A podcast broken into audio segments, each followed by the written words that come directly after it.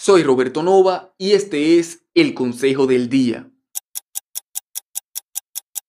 ¿Qué se puede decir de un papá que le pega a sus hijos? Bueno, lo más notable en un caso como ese es su incapacidad para manejar con asertividad la situación y corregir de una forma apropiada a sus hijos, ya sea por falta de inteligencia o por falta de conocimiento o por falta de interés. Los padres que pegan a sus niños están cometiendo el terrible error de enseñarles a resolver las cosas con violencia.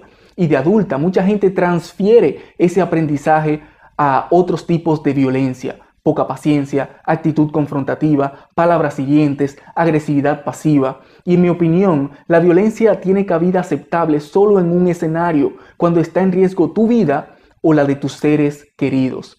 En un conflicto siempre podrás identificar al más débil por su necesidad de alzar la voz y atacar, y al más fuerte por su habilidad para mantener la calma y ser asertivo.